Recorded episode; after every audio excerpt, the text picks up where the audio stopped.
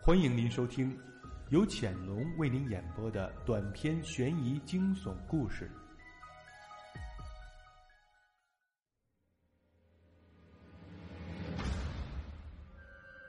凌晨惊魂。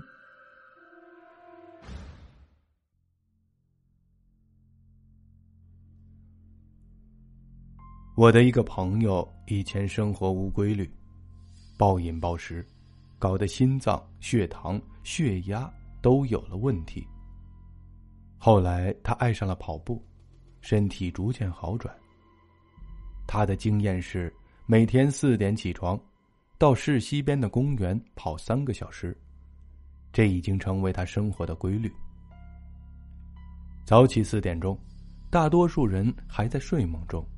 天还不亮，公园里也是人烟稀少，但也有一些和他一样坚持锻炼的人，在公园里自己熟悉的地方，或打拳，或跑步，或慢走。我的这位朋友以前是围着狮虎山反复跑，后来公园扩建，又向后山修了几条水泥路，而且这些路有一定的坡度，他就开始沿着新路跑。春节后的几天，月亮特别的亮。早起四点，月亮已经西垂，但月光如水，白花花的。那几天跑步的人比较少，他常常是一个人在寂静的公园跑来跑去。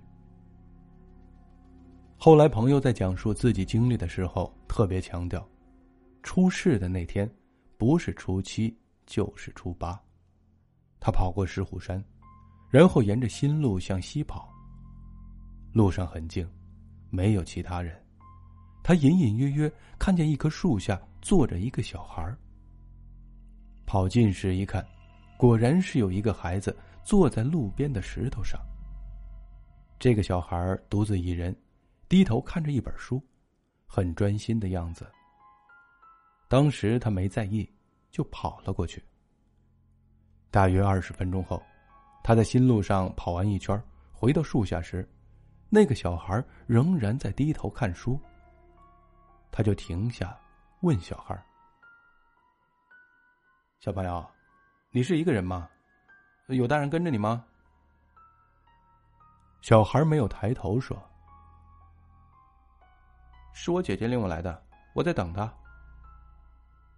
朋友四处看了看，天还黑着。看不见有什么人，都是前面的狮虎山附近跑步的人在说话。朋友也没把这件事儿放在心上，就继续的跑。跑了一圈，在快回到树下的时候，他的心里就开始打鼓。他心想：这么早，不会有这么小的孩子起来运动的。这孩子独自一人在山上，会不会是偷偷的从家里跑出来的？是不是迷路了？他心里七上八下的想着，眼看着又快到树下了。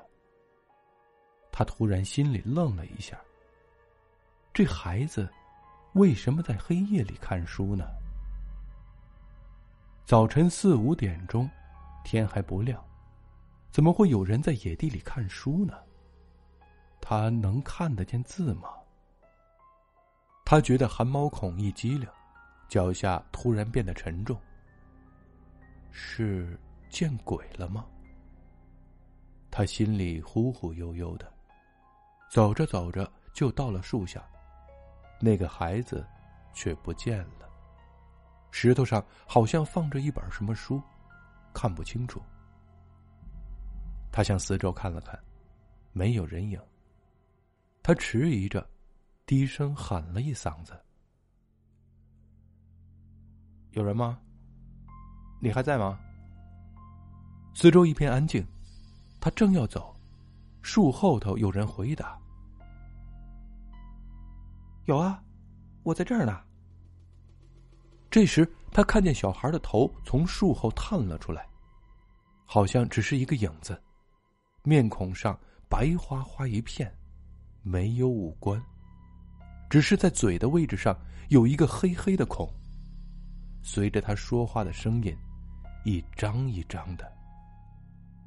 叔叔，我找不到我姐姐了，你领我去找她吧。你领我去找她吧。那小孩一边说话，一边从树后飘出来，伸手要拉他。朋友吓坏了，他来不及思索，撒腿就向狮虎山跑去。一路上，他竟然还听到身后有细碎的脚步声，紧跟着他。跑到狮虎山门口，他终于见到了其他跑步的人。这时他已经大汗淋漓，几乎要瘫倒在地了。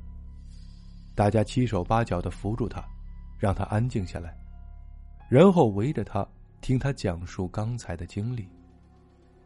几个胆大的竟然满怀好奇心。又跑到树下去查看了一番。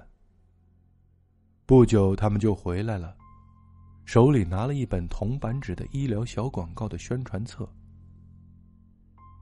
大家开始拿他开玩笑：“哈哈，你是想自己吓自己啊，还是想吓别人？那是什么都没有，就有一本性病广告，给你留着做纪念吧。”大家一哄而散。只有一个年龄大的人留了下来。他递给朋友一支烟，然后这位年龄大的人给朋友讲了一段真实的往事。上世纪七十年代末，在公园发生过一起轰动的杀人强奸案。光天化日下，两个流窜犯把一对姐弟劫持，把年幼的弟弟杀害，把姐姐强奸后捅了几刀。好在没有死掉，抢救了过来。后来传说姐姐也自杀了，或者是搬到了外地，反正再也没有听说过他们一家的消息。这是一件真实的事件，经过那个时代的人们都还会记得，只是时间太久远了，多数人已经淡忘了。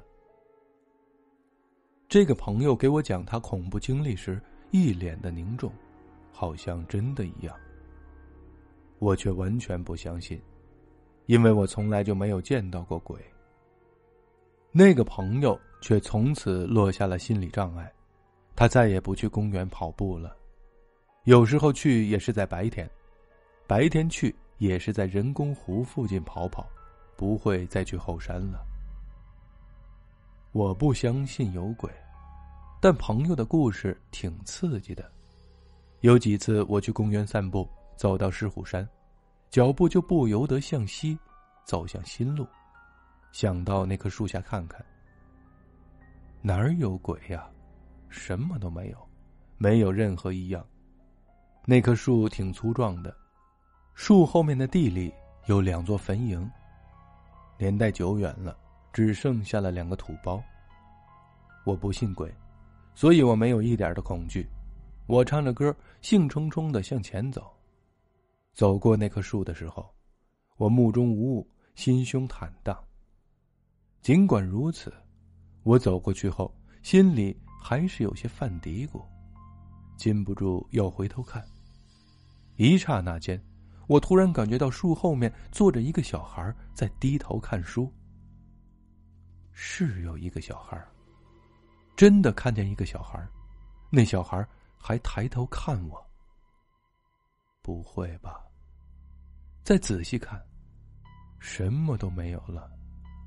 我不由得安慰自己：没事儿，没事儿，不信则无。我是在自己吓自己吗？还是产生了幻觉？那一刻，我假装不害怕。但是，再也不敢回头看了，一溜小跑的跑向了人多的狮虎山。